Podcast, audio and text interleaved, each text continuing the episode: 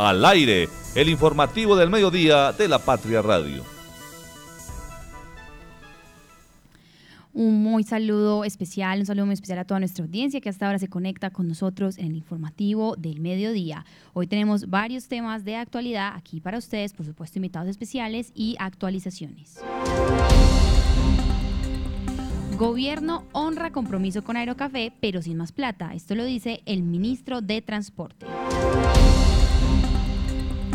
Sellan local por empanadas que intoxicaron a cuatro personas. Empleados de Color 7 realizan plantón y exigen que les respeten sus derechos laborales. Y nuestro invitado de hoy será el secretario de Planeación de Manizales, José Fernando Olarte. Hoy tenemos varios temas aquí en La Patria Radio para ustedes.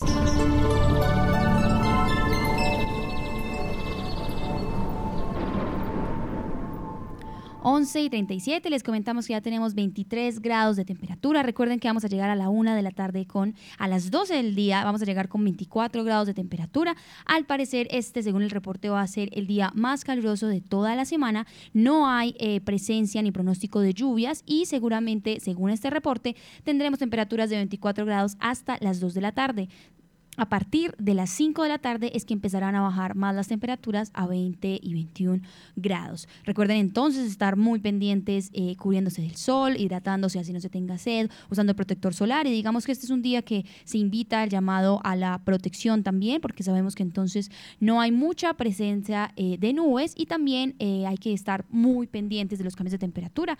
Hay que empezar, como estábamos diciendo, a sacar la sombrilla ya no solamente en caso de que llueva, sino también para protegerse del sol. Estaremos atentos también a sus comentarios y cómo van reaccionando a todos estos temas de temperatura. Recuerden que tendremos 24 grados máximo de temperatura a las 12.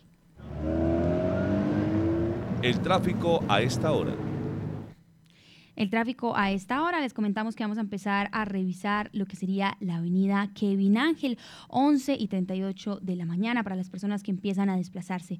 Les comentamos que justamente la avenida Kevin Ángel desde la Glorieta San Rafael pasando por la nueva EPS, se encuentra completamente despejada en términos de movilidad. Solo en los semáforos que se ubican por la nueva EPS hay tráfico lento de menos de una cuadra, pero sabemos que se debe también a estos semáforos. Sin embargo, eh, todo el sector también de Mall Plaza se encuentra despejado en ambos carriles, asimismo la entrada al Caribe, a San Cayetano, a Solferino y a Comuneros. También vamos a revisar entonces un poco lo que es eh, los cedros, que hasta ahora se encuentra completamente despejado, y asimismo el resto de la avenida Kevin Ángel por el sector de la Universidad Autónoma. Al parecer no hay reportes ni de tráfico lento ni de congestión vehicular. Vamos a revisar entonces también el acceso y la vía Manizales-Neira, Neira del municipio del área también metropolitana. Les comentamos a las personas que a esta hora, las personas que salen o que se dirigen hacia Puertas del Sol, hacia Alto Corinto y por supuesto el acceso al Puente Olivares, les comentamos que se encuentra completamente despejada la vía y que únicamente después del Puente Olivares en dirección a Neira se presenta una cuadra de tráfico lento, sin embargo el resto de la vía se encuentra con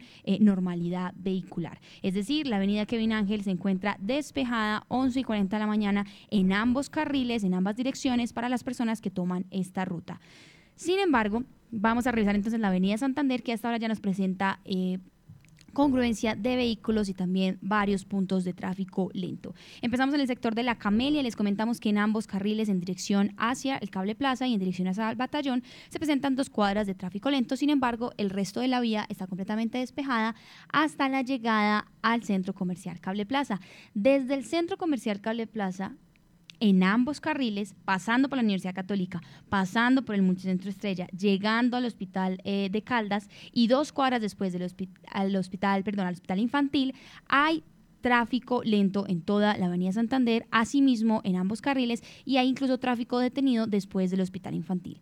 Ya eh, superando pues esta zona de la Avenida Santander, únicamente al final de la Avenida Santander para quienes dirigen al centro, es decir, por el sector de, por supuesto, también Hotel Carretero, Tecnológico Universitario, es el punto, único punto que nos muestra este informe que se encuentra despejado en términos de movilidad. Sin embargo, recordemos entonces desde el hospital infantil, pasando por el Multicentro Estrella, la Universidad Católica y Excel de Cable Plaza, en ambos carriles la avenida Santander presenta trancones, tráfico lento y eh, mucho flujo vehicular. También revisaremos entonces lo que es la avenida paralela y a partir del estadio Palo Grande les comentamos que se, se encuentra en términos de movilidad bastante libre para los vehículos. Sin embargo, ya llegando al colegio también de Nuestra Señora del Rosario, se empiezan a presentar tráficos lentos en ambas direcciones. Y como se está volviendo habitual por el sector de Confa la 50 y el Hospital Universitario de Caldas, en dirección al centro donde se están presentando los trancones, sin embargo, también en dirección hacia el estadio, hay tres cuadras de tráfico lento.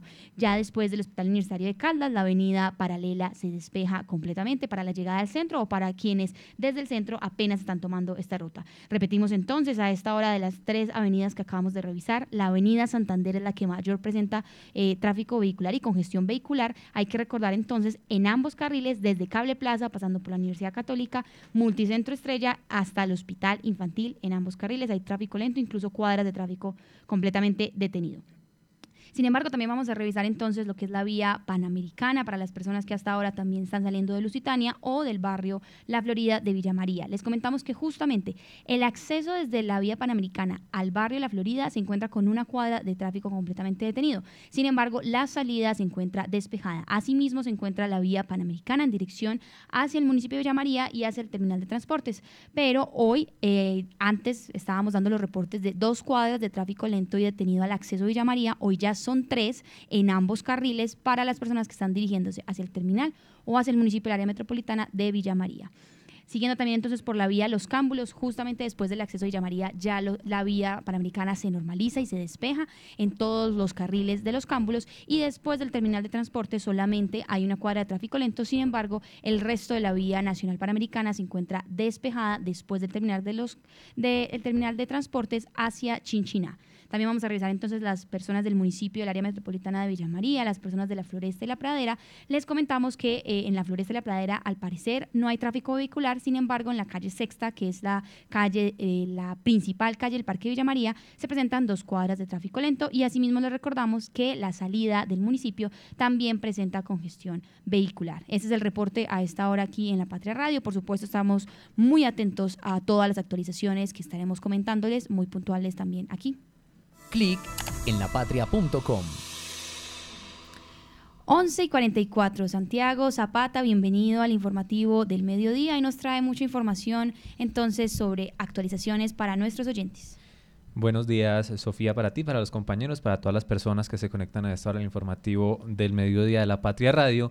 Comenzamos con una noticia de entretenimiento que tiene que ver con una personalidad bastante reconocida eh, en, redes sociales o bueno, en todo entorno, que es Carol G. Y es que la cantante paisa celebró ayer su cumpleaños número 33 lanzando su nueva canción Contigo una colaboración con el DJ Tiesto en la que le canta al amor, coincidiendo también pues precisamente ayer con la celebración del Día de San Valentín. Contigo es la primera canción de la cantante Paisa que ve la luz en este año 2024 tras un 2023 lleno de éxitos, incluido el lanzamiento de su disco Mañana será bonito y su segunda parte que se llama Mañana será bonito Bichota Season y una gira mundial que la encumbró como una de las referentes del género urbano de la música en este momento. La canción es una reinterpretación del éxito de Leona Lewis, Bleeding Love, y llegó acompañada de un videoclip protagonizado por la propia Carol G y la rapera puertorriqueña Jung Miko con quien comparte una colaboración llamada Dispo, que vio la luz el año pasado. Para conocer más información pueden ingresar en www.lapatria.com, ahí la encontrarán entre nuestras primeras noticias, pero eh, pues antes de pasar a otras noticias, escuchemos precisamente un poco sobre esta nueva canción Contigo de Carol G. Así es, Santiago. Recuerden que esta información la pueden ampliar en lapatria.com. Por supuesto, que nos den sus reacciones de qué les parece este nuevo tema, el primero de Carol G para este año 2024. De mi parte, sigo recordando cuando tomaba tu mano. La vida se me está yendo pensando solo en ti. No puedo olvidarte. Bueno, ahí estábamos escuchando un poco de lo que es Carol G. Los dejamos tal vez un poco antojados. Santiago, ¿usted le gusta Carol G? Sí, claro, es una artista bastante buena, bastante reconocida y pueden encontrar en lapatria.com eh, pues el video completo de esta canción con el videoclip y pasamos de Carol G a otra gran personalidad, una otra de las artistas más importantes en la actualidad de nuestro país, que es Shakira, que anunció esta mañana que el próximo 22 de marzo, es decir, en un poco más de un mes, estrenará su próximo disco llamado Las mujeres ya no lloran con una edición en vinilo que es la primera en su carrera. Ella dice a través de redes sociales, no lo he creado sola, sino con todos ustedes y con mi manada de lobas que han estado allí en cada paso. Escribió la barranquillera en sus redes sociales con una foto en la cual se ven diamantes rodando por su cara en forma de lágrimas. También agregó Shakira que la producción de esta obra ha sido un proceso alquímico. Al escribir cada canción se reconstruyó a ella misma y al cantarlas sus lágrimas se transformaron en diamantes y su vulnerabilidad en resiliencia. Las mujeres ya no lloran es el decimosegundo álbum de estudio del artista y su casa discográfica que es Sony Music lo describe como un deslumbrante testimonio de la resistencia y fuerza de Shakira, así como del poder de la música para transformar las experiencias más difíciles en momentos valiosos. Este nuevo álbum incluye siete éxitos que ya salieron al mercado, como el bastante reproducido Music Sessions volumen 53 con el DJ argentino Bizarrap, también eh, eh, su relación con la colombiana Carol G en el tema TQG que debutaron ambos en el primer lugar en la lista global de Spotify Top 50. Tenemos ahí entonces a las dos artistas más importantes, yo creo que en este momento en el mundo de la música eh, a nivel global en representación de Colombia como protagonistas en lapatria.com. Así es, Santiago, Shakira y Carol G. Entonces le damos paso y aprovechamos, saludamos entonces a nuestro editor de noticias, Fernando Alonso Ramírez. Fernando, bienvenido al informativo. ¿A usted le gusta Shakira y Carol G? La verdad me gusta más eh, Shakira, ¿sí? pero eh, sin desconocer que el talento de, de Karol G en, esta música de, para ustedes, los muchachos, es impresionante pues lo que ha, ha, logrado y cuando uno ve todos estos premios que le han concedido, en lo que ha sido toda una innovadora como mujer en una música que se ha visto más desde el machismo, pues hombre, eh, no puedes conocer uno eh, lo que es, eh, pero, a, mi hija le encanta mucho. A mí de ella me gustan poquitas canciones, pues las conozco poco, pero, pero, pero me parece muy bien. Pero Shakira sí me es más de mi gusto, digamos. Entiendo, entiendo. Hay como una división, pero está bien. Ambas mujeres muy talentosas, muy famosas. También saludamos, entonces aprovechamos a Marta Gómez, nuestra editora de opinión. Marta, ¿cómo la recibe este jueves caluroso? Al parecer va a ser el día más caluroso de la semana, según el reporte del clima. Sofía, muy buenos días para Santiago, para Fernando y pues sí, me recibe este día como a mí me gusta, de cielo azul, pocas nubes, solamente que el calor se está um, un poco fuerte y pues para eso hay que prepararnos. Em, Sofía, y pues hablando de este tema de Carol G, es admirable como mujer. A mí no me gusta realmente muchísimo el género que ella interpreta, no es de mi gusto, pero sí la admiro como mujer por lo que ha logrado, porque ha logrado escalar em, en su carrera y de una manera seria, eh, codo a codo con otros artistas, entonces eso yo creo que es muy admirable y digno de resaltar. Em, no, no me gusta ella, pero, pero realmente sí es una mujer que es digna de, mostrar eh, como una colombiana, como una artista colombiana que ha luchado y lo ha ganado todo pulso.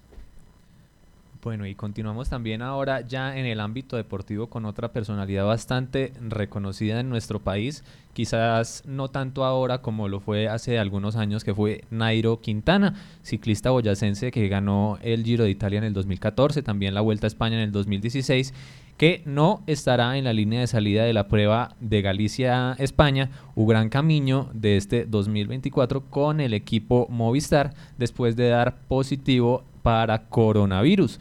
El ciclista colombiano que volvió este año a la competición profesional tras un año de inactividad iba a iniciar su gira por Europa en la carrera de Galicia, en la carrera gallega, después del Tour Colombia. Recordemos que se corrió precisamente en su tierra, en Boyacá y también en Cundinamarca la semana pasada y eh, después de esta competición Nairo Quintana dio positivo en un test de COVID-19. Dice él en redes sociales, no he podido salir a entrenar, terminé el Tour Colombia muy enfermo, desde días anteriores ya me sentía bastante mal, había cogido gripa. Cuando regresé a casa me relajé, me hice la prueba del COVID y salió positivo. Me dio muy fuerte, he estado con muchos síntomas. Esto es lo que explica Nairo Quintana en sus redes sociales, quien iba a ser el líder de la escuadra de Movistar en esta carrera que se disputará desde el próximo 22 de febrero hasta el 25. Pues esperemos que no sea bastante grave esta enfermedad para Nairo Quintana, un deportista muy exitoso de nuestro país sobre estas eh, sobre la bicicleta y pues que ojalá se recupere pronto para seguir representando al país en todas estas carreras, sobre todo en su gira por Europa. Así es, Santiago, otra de nuestras figuras más importantes. Le mandamos obviamente toda la energía eh, de recuperación a Nairo Quintana, quien también nos ha traído muchos éxitos y glorias, pero ya en el tema del ciclismo. Santiago, cuéntenos, tenemos sondeo para nuestra audiencia. Bueno, ya para cambiar un poco de tema de entretenimiento y deportes, le preguntamos a nuestra audiencia en lapatria.com, cuando los alimentos cumplen la fecha de vencimiento, ¿usted qué hace? Les damos tres opciones. Los bota, los consume o les da un periodo prudencial de cinco días eh, más o menos para consumirlos. Antes de ir con los resultados, les pregunto a mis compañeros, pregunto primero a Marta. Marta, cuando usted eh, eh, cuando los alimentos cumplen la fecha de vencimiento en su casa, ¿usted los bota, los consume o les da un periodo prudencial? Santiago, no, yo me rimo mucho por la norma y la fecha de, expiración que traen todos los, los, alimentos. Me parece que es muy delicado, pues aunque hay recomendaciones que indican que mm, uno los puede consumir en un tiempo prudencial, más o menos una semana más, dos semanas más, pero pues yo prefiero como eh, deshacerme de estos alimentos, no consumirlos, porque uno no sabe pues que se haya generado algunas bacterias, algún tipo de, problema que vaya a generar a la salud. ¿Y Fernando piensa lo mismo? Eh, sí, yo creo que eso como que depende, a veces uno me da cuenta. Eh, debería ser uno mucho más cauteloso con eso, pero hay cosas de cosas. También hay una cantidad de productos que le ponen fecha de caducidad y uno sabe que, que no, es que no sé que no vencen, pero pues la norma no Entonces, es como, tiene tanto de largo como de ancho, pero obviamente en alimentos, sobre todo en alimentos que tienen cadena de frío, en alimentos que uno sabe que, que pueden deteriorar, eh, eh, presentar hongos, pues eso sí hay que tener mucho más atención, pero la verdad es que hay que confesar que somos descuidados en, eso, en esa mirada, nos das cuenta después. Bueno, pues yo ahí también me sumo a la respuesta de que pues yo sí también, también trato de regirme mucho por las fechas, pues como desconfiar de, de ese periodo prudencial de pronto se genera alguna bacteria como lo mencionaba Marta, pues como por prevención en salud, pues prefiero no consumirlo ya después de que se vencen. Eh, pero la mayoría de las personas que responden el sondeo en lapatria.com nos dice que le dan un periodo prudencial a el alimento ya después de que pasó su fecha de caducidad es el 40 40,2% de las personas. El 38,57% cerquita de esta primera opción dice que los vota, mientras que solamente el 21,22% dice que no les importa, que no, pues como que no le prestan mucho cuidado a esta fecha eh, pues recomendada por eh, los eh, fabricantes o los productores de los alimentos y dicen que los consumen. Ahí está la invitación entonces para que participen en nuestro sondeo en lapatria.com, conozcan un poco más de las noticias que relatamos brevemente aquí en este clic en La Patria Radio y que consuman todo el contenido informativo que hemos publicado a lo largo del día en nuestras redes sociales de La Patria. Cotraman, una empresa al servicio del Oriente de Caldas. Viaje siempre con nosotros a Manzanares, Samaná, Bolivia, Pensilvania, Marquetalia, Marulanda y La Dorada. Informes al 312-260-0698. Recoge del piso lo que tu perro hizo. Emas Veolia. Vigilado Superservicios. ¿Sabes qué sucede con el deporte, la economía, la política, el entretenimiento de Manizales, Caldas y el país? Suscríbete a La Patria Impresa tres meses por solo 92 mil pesos o a La Patria Digital por un año por solo 89 mil pesos. Y entérate de todo lo que pasa dentro y fuera de tu ciudad con La Patria, el periódico de casa. Informes 893-2880. El informativo del mediodía. 11 y 56 de la mañana, Lisset Espinosa, bienvenida al informativo del mediodía en este jueves muy caluroso. Hoy teníamos en la mañana, muy temprano, también estábamos hablando de un tema de intoxicación por unas empanadas y tenemos ya un comunicado oficial de la Secretaría de Salud, por supuesto también una voz oficial, pero aquí tenemos, eh, por supuesto, ya esta versión desde las autoridades.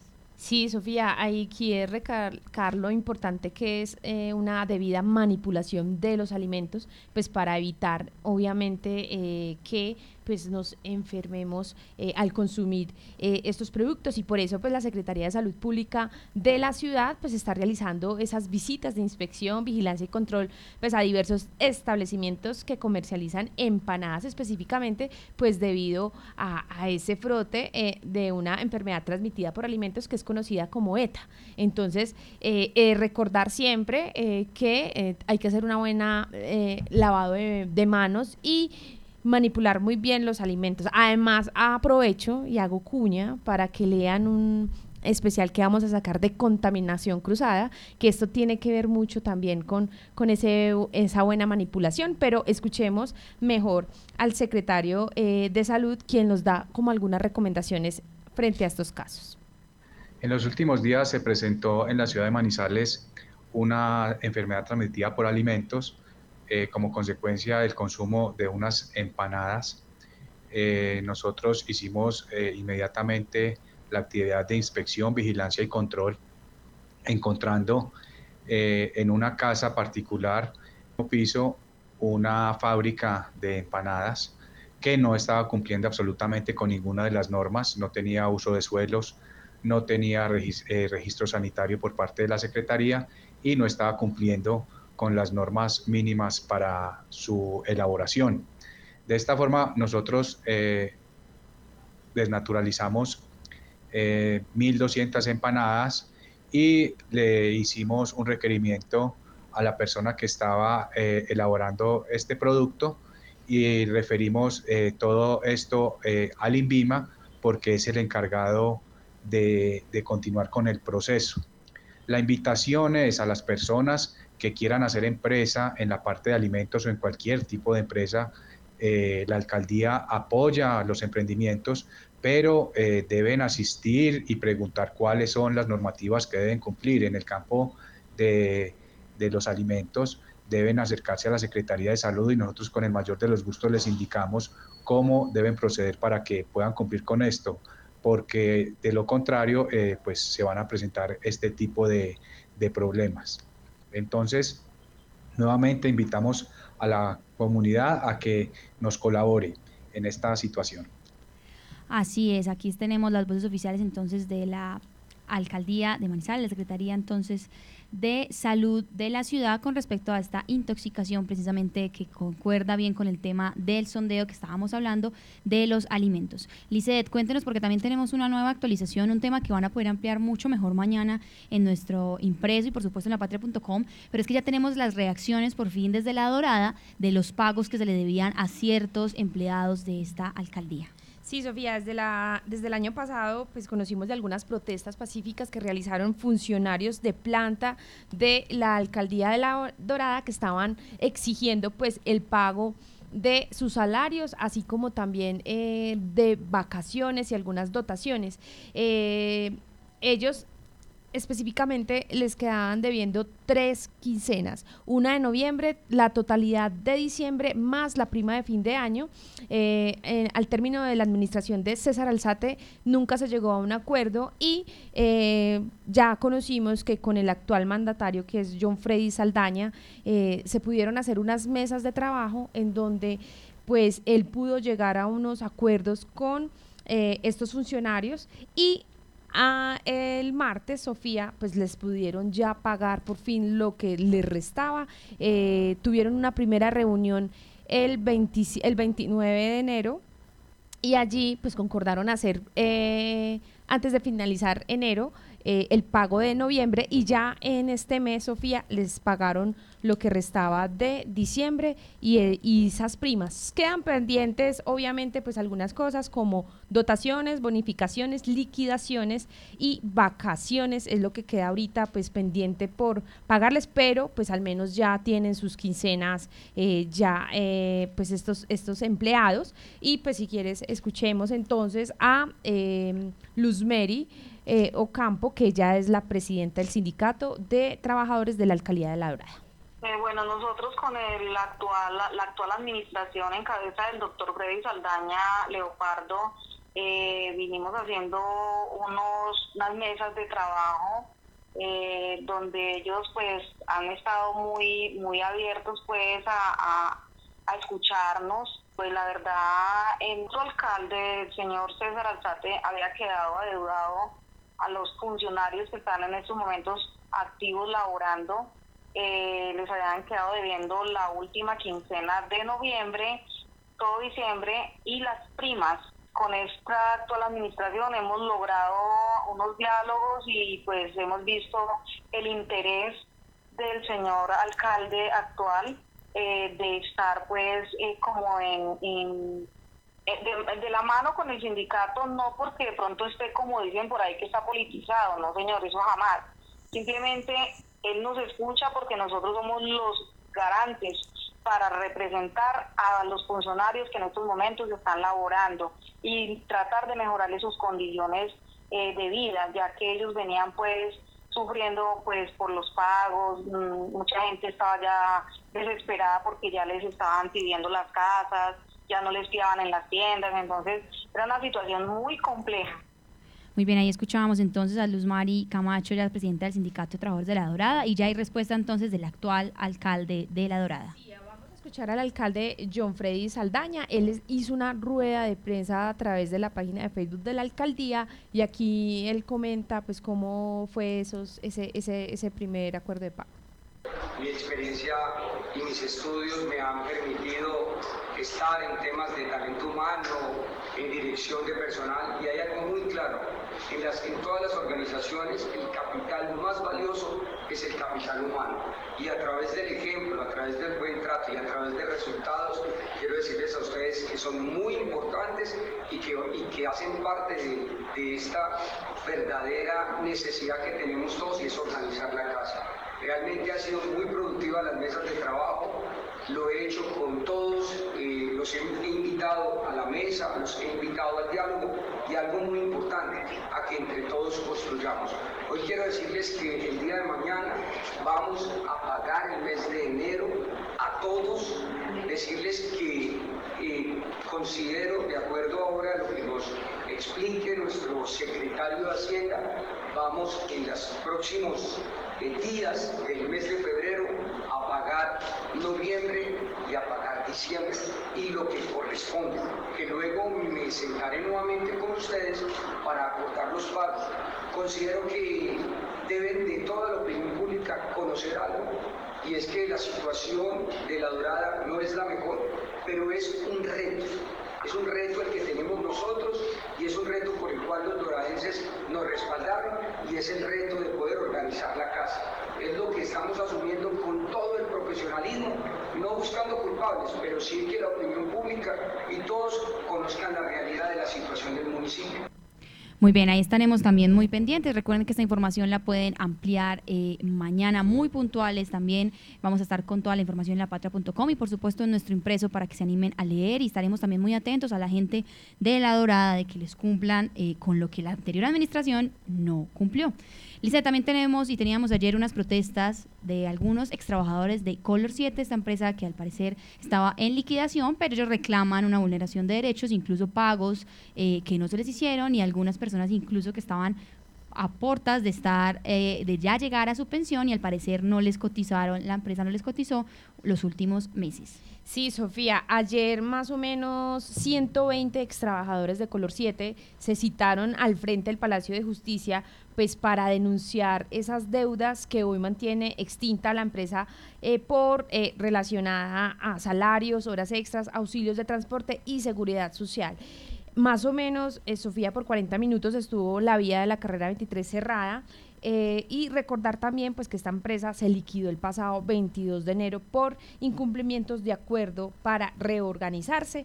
Eh, lo que están exigiendo pues estas personas es que pues no se les vulnere sus derechos laborales, como usted lo mencionaba, mm, algunos estaban ya próximos a pensionarse y eh, en ese, digamos, eh, proceso pues se dieron cuenta que la entidad incluso no les había pagado algunos meses, por lo que pues la situación se complica un poco más y el malestar eh, se agranda porque pues hay una nueva marca que está laborando en, en color 7 y pues es por esto ellos están exigiendo pues respuestas ante pues este despido. Así es, tenemos algunas de las opiniones de las personas que estuvieron ayer en la carrera 23 eh, haciendo sus reclamos y que hoy también pues extendemos y amplificamos aquí en la radio. Como María Elma Carlos, soy una operaria de Color 7, por las mismas circunstancias de las demás compañeras. Eh, es algo inaudito de que tengamos que estar pasando por estas necesidades y sabiendo cómo trabajamos de duro. Fuera de eso, estuvimos trabajando domingos, estuvimos trabajando festivos, con el hecho de que cambio de, en, cambio de horas por no pagarnos, nos, pagaban nos cambiaban el tiempo. Entonces no nos parece justo. Bueno, yo me llamo Luz Estela Patiño Candamil. Trabajé en Color 7 desde el 1 de octubre del 2007 hasta el 22 de enero del 2024, cuando la empresa supuestamente se nombró en liquidación, pero no era ninguna liquidación, sino que era razón social, que ya tenía su razón social que es la empresa Tabuquia. ¿Qué peleo yo? Yo soy una persona que me faltaban tres meses para pensionarme. Y madrugo el martes a con pensiones y me dio la sorpresa que de octubre no me pagaban la pensión. Quiere decir que ya me faltan siete meses para yo poderme pensionar por culpa de ellos, por no, no pensar que yo era una persona prepensionada y que tengo muchos derechos, muchos derechos en los que yo tengo. Entonces yo estoy peleando más que todo para que me paguen mi pensión. María Angélica Oiga, nos Trabajé en los 15 años en la empresa Color 7. Estoy enferma de la columna, de las manos, de todas partes y no les importó sacarme como si fuera un perro. No les importó nada. Seguro nos descontaban. Tenía una libranza en el banco de la vivienda. Me, me sacaron ocho cuotas. O sea que me robaron, totalmente me robaron. Muy bien, ahí escuchábamos entonces algunas de las personas que estuvieron ayer manifestándose también, entonces eh, a través de eh, la carrera 23, ex trabajadoras de Color 7. A esta hora también entonces nos vamos con nuestra sección de Supimos. Supimos que... Marta, hasta ahora entonces cuéntenos 12 y 9 minutos. Tenemos supimos para nuestros oyentes. Sí, Sofía, pues aquí el eh, veedor ciudadano en que se ha convertido el ex candidato eh, a la Asamblea de Caldas, Brian David Salazar, escribió por su cuenta de, de Twitter, de ahora X antes Twitter, una denuncia en la que dice que Amparo Lotero, quien fue la mano derecha de Carlos Mario Marín, como secretaria general, eh, es ahora pone sus manos en otra empresa pública. Él se está refiriendo a que fue contratada por eh, la empresa eh, Pocaldas, eh, gerenciada en este momento por quien fue también secretario de movilidad en la administración de Carlos Mario Marín. Estamos hablando de Cristian Mateo Loaiz Alfonso, quien la contrata como asesora para dar soporte y asesorar a la gerencia de esa entidad en la toma de decisiones y en las funciones propias de la misma respecto a actores externos e internos a la organización. Sofía, ¿y sabe de cuánto es el salario o, el contrato que le hacen por 11 meses de labores? No, Marta, cuéntenos. De 121 millones de pesos, esto da 11 millones de pesos mensuales, pues que no es mucho, pero realmente para eh, la labor sí parece, sí parece que se hace eh, un contrato demasiado costoso para la labor, la labor que va a cumplir. Increíble, 11 millones de pesos. Ahí estamos últimamente hemos estado acá con la radio eh, mostrando muchos entonces lo que parece ser la cuota de Carlos Mario Marín en muchas de las entidades y asimismo también en la gobernación, como veníamos comentando. Un supimos muy nutrido. Fernando Alonso Ramírez, cuéntenos si también nos tiene supimos para los oyentes. Sofía, Fernando tiene problemas de conexión, de conectividad y está tratando de, conectarse. Ah, listo, listo. ¿Esperamos? O Marta, también tenemos otro ahí que, que tiremos a, a nuestros oyentes. Claro que sí, Sofía, ¿no? Pues también de eh, la comunidad, digamos, que no se queda quieta y siguen agradeciéndole a los políticos las gestiones que realizan. En este es el caso de los bomberos de La Dorada en Caldas, que eh, andan muy contentos porque les, eh, desde el Ministerio del Interior y de la Dirección Nacional de Bomberos recibieron una máquina extintora para la labor que realizan ellos de, eh, como organismo de socorro. Es una inversión de estas dos entidades por 700 millones de pesos, pero ellos dicen que llevaban varios años, casi dos años, tratando de, eh, de, solicitar y que les llevaran esta máquina, que los dotaran con esta máquina, pero solo cuando el senador caldense Guido Echeverry hizo la gestión ante estas eh, dependencias, pues se logra que el vehículo ya fuera aprobado y lo tengan ya en, la, en el municipio de La Dorada para eh, realizar las gestiones de atención de incendios y rescates y rescates. Así, así es, Marta. Estuvimos entonces muy atentos también. Este también lo pueden encontrar, este supimos en nuestro impreso por 1.700 pesos también. Y recuerden que en lapatria.com también pueden estar enterados de esta sección. No sé, Marta, si de pronto ya recuperamos la conexión de Fernando Alonso Ramírez o todavía no. No, Sofía, sigue sin conexión. Ay, bueno, no, hemos tenido varios problemas. Él últimamente está presentando eh, varios con con este tema, pero bueno, también tenemos más información de actualidad para todos ustedes. Y es que tuvimos en exclusiva entrevista por parte de Juan Carlos Leighton, nuestro editor de noticias de balance, con el ministro de Transporte. Él habló y sobre todo le preguntó pues de muchos temas, eh, por supuesto también hablaron de, de, varios temas importantes en esta visita que realizó el ministro a Manizales, pero sobre todo de Aerocafé, un tema que hemos venido conversando, ya hay nuevo gerente y demás. Aquí tenemos la voz entonces de esta entrevista de este nuevo, del ministro de Transporte en su visita novedosa a Manizales que hablar de sobrecostos en una obra que no ha terminado estudios y diseños es, por decirlo menos, muy aventurado. Los proyectos cuestan lo que efectivamente se invierte en ellos hasta el momento en que se terminan. Eh, yo encontré efectivamente un proyecto que vino aumentando el costo justamente porque el nivel de información y detalle que tenían en cada momento fue variando y que hoy en día está con un nuevo gerente, un nuevo gerente del tema de Aerocafé con una actualización de estudios y diseños y con unos temas en los que nosotros hemos pedido desde el gobierno nacional sentarnos para revisar por un lado cuál es el estado real de necesidad de recursos, cuáles son los riesgos que todavía subsisten frente a permisos, aprobaciones, para que no repitamos, y en eso quiero insistir, las desafortunadas historias que en el pasado le han, quitado, le han contado, digamos, le han restado contundencia a la inversión y credibilidad a la tarea que desde lo público estamos tratando de cerrar entre la gobernación, la región y la nación. De acuerdo, eh, pero va a pasar por encima de ese billón de pesos que se había estimado, porque hoy está hablando de 965, es el último dato que nos dieron a finales del año pasado.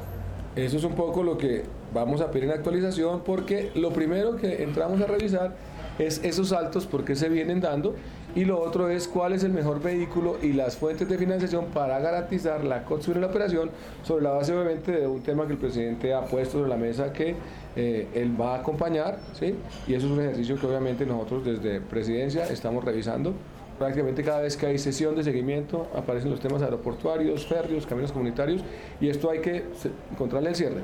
¿sí? Encontrar el cierre, y esto es tarea gobernación, nación, pero lo más importante que ese vehículo fiduciario y todo lo que allí se detone cierre financieramente. Muy bien, ahí escuchábamos entonces esta entrevista con el ministro de Transporte y por supuesto también entonces estaremos atentos a las reacciones y recuerden que toda esta información la pueden encontrar en lapatria.com.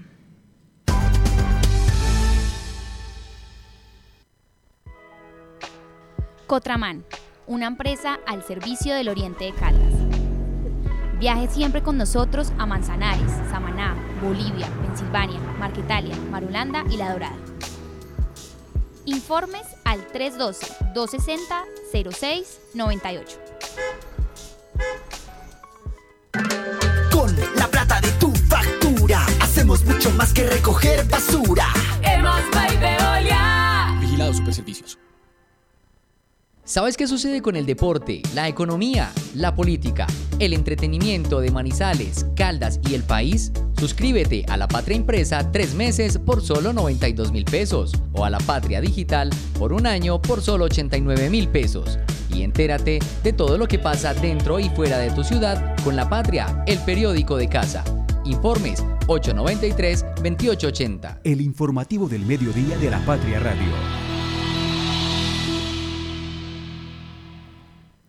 12 y 16 minutos. También tenemos a esta hora, volvimos a ver la conexión de Fernando Alonso Ramírez. Intentemos de nuevo si de pronto se encuentra con nosotros. Fernando, por ahí volvió la conexión, logra hablar con nuestra audiencia. Eh, sí, ya, ya, Sofi, no sé qué pasó, pero nos dejó por fuera mucho rato. No, tranquilo. Cuéntenos si de pronto tiene un supimos para nuestra audiencia que nos quedó faltando ahí su voz y si no, no hay ningún problema. Acá estaremos obviamente tratando de lograr la conexión de nuevo. No, siempre, siempre tenemos algo que, que contar. Eh, pues le cuento, eh, Sofi, que hoy es 15 de, de febrero, ¿sí? Llevamos 45 días ya de que, desde cuando asumió el nuevo alcalde, eh, Jorge Eduardo Rojas, y a esta es la altura en que nos contamos con eh, un secretario de movilidad en la ciudad. A pesar de que se ha mejorado en la movilidad, a pesar de que ya los guardas se ven y están haciendo eh, actuaciones para procurar que las cosas funcionen mejor, pues hombre, la interinidad nunca ha dejado nada bueno y seguimos pues 45 días después sin ese secretario de movilidad. Y frente al, supimos que daba Marta con base en la denuncia que hacía Brian Salazar, pues hay que recordar que la Guardia Pretoriana de Carlos Mario Marín llegó a acompañar a Henry Gutiérrez, porque a la señora Lotero se le suma Mariana Gómez en ETSA, que una persona que no tiene pues la calidad para eso, está Hacienda con el señor Alzate y pues ya sabemos por voz propia que el nuevo gerente de Aerocafé se reconoce como ficha del señor Santiago Osorio primo del exalcalde Marín. Entonces, es bueno como tener en cuenta esos datos y mostrar que eso que tanto se escondió en la campaña, que el señor Henry Gutiérrez era apoyado por el alcalde de Manizales, pues parece que terminó siendo cierto. Así es, Fernando. Hemos, hemos tenido unos supimos muy nutridos precisamente con esa información y hasta ahora entonces también contamos con la voz de Henry Gutiérrez. En este caso, porque estaba celebrando la visita del ministro de Transporte para que se hicieran las alianzas necesarias con el gobierno nacional para Aerocafé, un tema que hemos venido comentando, por supuesto, pues precisamente por este apoyo del Partido Verde, en este caso de Santiago Osorio, un, un, apoyo reciente, hay que decirlo, en, en, voz supuesta del nuevo gerente de Aerocafé. Y aquí tenemos entonces a Henry Gutiérrez también hablando sobre este tema que al parecer le entusiasman palabras del gobernador. Muy bien, gobernador de Caldas, doctor Henry Gutiérrez. Eh, pues eh, vino el ministro de Transporte, los escuchó, hablaron de varios proyectos. Eh, pues digamos que sintió de novedoso frente a, a, su visita, porque lo veo, lo sigo viendo muy exacto con varias obras, incluyendo Aeropuerto del Café. Sí, eh, Juan Carlos, no, nosotros expusimos todas nuestras necesidades, expusimos los avances que hay hasta el momento en las diferentes eh, eh, vías del departamento de Caldas, vías del hermanamiento. Hay dineros para ejecutar, no hay dineros para terminarlas. Y es un compromiso de, del señor ministro de que hacemos vías del, del hermanamiento y posiblemente un hermanamiento 2 que iría de Sonsón a Guadas. Se cerraría el círculo. ¿sí? Nos falta dinero, nos faltan 5 o 6 kilómetros para la vía Río Sucio Jardín, nos faltan 12 kilómetros en la vía Supía Caramanta y nos falta por pavimentar un, un tramo grande en la vía Sonsón La Dorada. Muy bien, ahí escuchábamos al gobernador Henry Gutiérrez sobre este tema de Aerocafé, las vías y demás, y las alianzas que pretenden hacer con el gobierno nacional. Sin embargo, eh, Fernando Alonso Ramírez, hoy tuvimos también entonces esta entrevista con el ministro de Transporte. Tenemos la voz de Henry Gutiérrez, nuevo gerente de Aerocafé. ¿Usted cómo analiza este tema de Aerocafé? Porque ya desde el ministerio indicaron que no hay más presupuesto, pero el nuevo gerente estaba indicando que estaban buscando más eh, alianzas y presupuesto por parte del gobierno nacional. ¿Usted cómo ve como todo este tema que se ha estado comentando mucho esta semana aquí en La Patria? No, Sofía, pues esta semana el caricaturista de La Patria, Juan Carlos Gómez, escribía en Twitter que le encantaría saber cómo es un día de un gerente de Aerocafé, de algo que no existe, ¿no? Entonces, y más difícil cuando el gerente pues, es una persona que no tiene conocimientos técnicos sobre el área. Entonces, la venida del ministro para decirnos que sí, que nos apoya muy bien de palmadita en el hombro, creo que no funciona para nada, porque es que ya se sabe que la plata que supuestamente está en la fiducia eh, no alcanza para ni siquiera para la primera fase. Pero segundo, recuerden que el exdiputado Camilo Gaviria desde el año pasado viene insistiendo en que allí no hay 650 mil millones de pesos, sino ciento y piola mil millones de pesos, y eso pues demuestra que aquí eso pues es imposible lograrlo de esa manera. Eso aquí con eh, sonrisitas, eh, tocaitas de hombro, es muy difícil. Entonces, sincerémonos, y si la persona que ahora va a defender el, proyecto Aeropuerto de Café es el congresista Osorio, que hace año y medio dijo que eso no tenía ningún sentido, entonces pues sincerémonos, cerremos eso y pensemos en otra alternativa, lo que yo siempre he planteado y he escuchado mucha gente, pongamos una, un tren de cercanía rápido a Pereira que nos lleve realmente en, en una hora o en menos y asumamos que ese es el aeropuerto regional, pero mientras tanto esto sigue siendo palos de ciego y no veo que la discusión sea técnica, porque el ministro viene y pide una cantidad de cosas que supuestamente ya están hechas desde el punto de vista técnico. Y no hay aquí quien diga que eso ya está, por lo menos desde lo público. Los que han salido a poner la voz cantante han sido los gremios. Entonces, sí deja mucho que pensar esto que está sucediendo allí y ya veremos, pues, pero sabiendo pues que el presupuesto nacional se está manejando por encima de lo que las normas ordenan y lo que está aprobado por el Congreso, entonces, como dicen en mi tierra, el dulce está para amortizar. Así es, Fernando. También le transmitimos entonces esta pregunta a Marta Gómez, porque también sabemos ha sido un tema pues que ha generado muchos debates. Vuelve y insiste en Aerocafé. Eh, ¿Usted cómo analiza esta situación? Sí, Sofía, no es muy preocupante. Yo creo que, eh, que el ministro venga, diga que va a respaldar el, o que desde el gobierno se sigue respaldando el proyecto, pero no con dinero, pues es como muy coloquialmente lo dicen tener el papá pero muerto.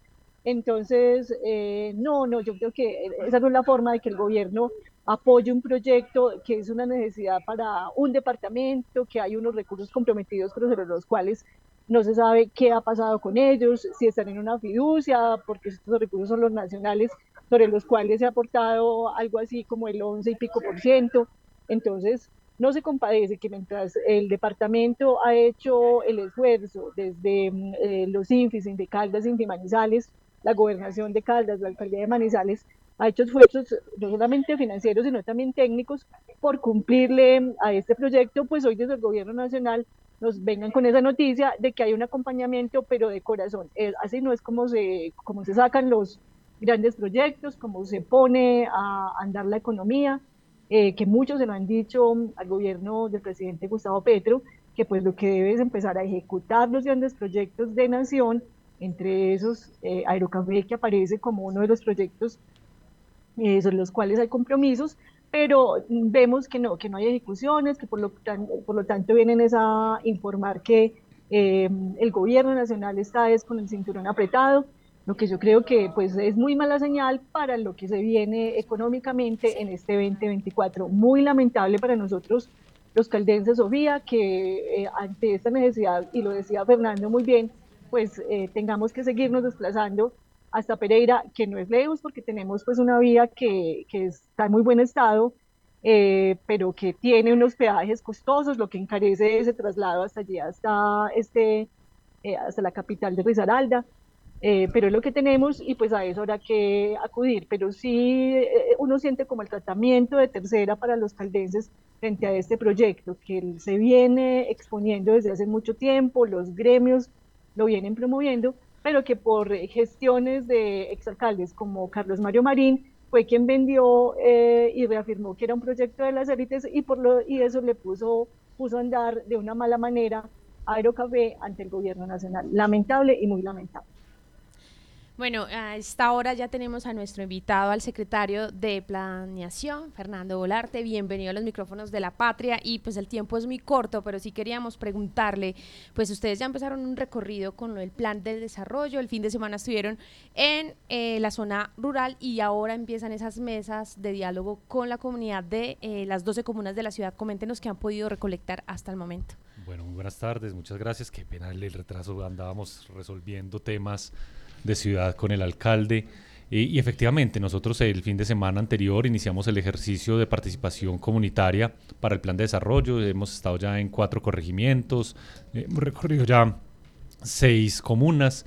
Esta tarde eh, vamos a otras tres, mañana cerramos tres comunas más y cerramos el fin de semana en los tres corregimientos que nos restan en este primer ciclo, donde estamos recogiendo las inquietudes, las sugerencias, las propuestas de los ciudadanos, particular y principalmente representados en los líderes comunitarios y sociales que nos han dado unos insumos muy interesantes para eh, considerar eh, el, espacio, el espectro, la amplitud que deben tener las metas que nos vamos a trazar y la gestión de recursos que debemos hacer en estos cuatro años. En materia de planeación, ¿cómo recibieron ustedes la ciudad de Manizales. Estábamos hablando ahorita de la administración pasada que hizo, obviamente, pues no una buena planificación en cuanto a los proyectos. ¿Cómo reciben ustedes ahora la ciudad y qué evaluación o diagnóstico nos pueden ofrecer? el diagnóstico esencial es que tenemos una situación financiera compleja, una situación en la que el endeudamiento es alto, en la que tenemos que hacer unos ejercicios para facilitar la liberación de recursos que nos permitan hacer inversión, que no se nos vayan todos en el pago de servicio de la deuda y que los ciudadanos en, Manizales no podamos ver inversiones en, en, estos periodos de tiempo. Y ese es el reto que tenemos. Por lo demás, eh, hay, hay, un equipo de trabajo muy, muy bueno en la Secretaría que se ha construido durante los años a través del ejercicio de la función pública eh, y, y, eso es una prenda de garantía para, para realizar un proceso adecuado a las realidades que tiene el municipio. Pero sin duda alguna el, el, el problema o, la situación fiscal que tenemos que resolver es apremiante para poder eh, cumplir a los ciudadanos en las propuestas que tenemos. Fernando y Marta, tenemos aquí la última pregunta entonces para el secretario de Planeación. Adelante, eh, tenemos unos minuticos para poder contestar. Secretario, eh, un saludo y algo muy concretico, espacio público. Eh, entiendo que ustedes están haciendo unos estudios qué es lo que se viene en materia de espacio público para la ciudad, desde no solamente desde la construcción del plan de desarrollo, sino desde las apuestas de la Secretaría de Planeación. Sí, claro, estamos haciendo unos ejercicios eh, en, el espacio público, en, todo lo que el espacio público significa. el concepto de espacio público es, es muy bello porque finalmente eh, en sí mismo recoge qué es lo de todos y es donde todo se encuentra.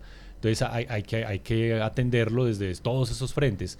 Por una parte, el desarrollo del espacio público, la infraestructura como tal. Eh, eh, estamos haciendo ya unos estudios y diseños para las intervenciones en unos espacios públicos de lo que le ha dado ya sello a la ciudad, como son los bulevares, eh, la adecuación de algunos espacios eh, en la ciudad, como es la carrera 23, como es el sector de Chipre, como es el sector de Milán, el sector de la Estrella, donde vamos a hacer unas intervenciones desde la infraestructura. Pero también tenemos un ejercicio muy importante de recuperación del espacio público, eh, un trabajo con los vendedores informales, un trabajo que está principalmente orientado hacia la formalización de esa actividad que ellos desarrollan, eh, pero también recuperando el espacio para, para que los ciudadanos lo puedan transitar, disfrutar y, entrar en él. Un ejercicio interesantísimo que ya está contratado de guardianes de los parques para volver a llenar nuestros parques de flores. Ese ya lo vamos a empezar a ver en el transcurso de esta semana, ya vamos a iniciar con ese proceso. Y, y un ejercicio muy importante que tiene que ver con la cultura ciudadana que eso se evidencia y se vive en el espacio público y ahí también tenemos un frente de trabajo importante que muy seguramente ya también lo empezaremos a ver en los próximos días y que será muy fortalecido cuando eh, constituyamos o cuando ya establezcamos eh, funcionalmente la Secretaría de Cultura del municipio. Secretario, tenemos un minuto antes de acabar nuestro programa. El tiempo en radio es muy corto. No sé si deba decir algo que de pronto lo escuche nuestra audiencia, que le parezca importante. Un minutico antes de que tengamos que ya cerrar para otro programa. Ah, muchas gracias. No, la, es la invitación, la invitación a que eh, se acerquen, a que nos acompañen en estos procesos que estamos desarrollando de participación del plan de desarrollo. Eso nos permite a nosotros conocer e identificar cuáles son las propuestas que los ciudadanos tienen, cuáles son esas, esos, esos sentires que se tienen frente a la, actuación de la administración y, y, les permite a las personas también conocer y entender un poco cómo funciona la administración pública y cómo funciona la administración territorial, que, que no es fácil. Pero, pero es la tarea para la cual nos, nos, nos preparamos y, y que asumimos con mucho cariño y con mucho gusto. La Patria Radio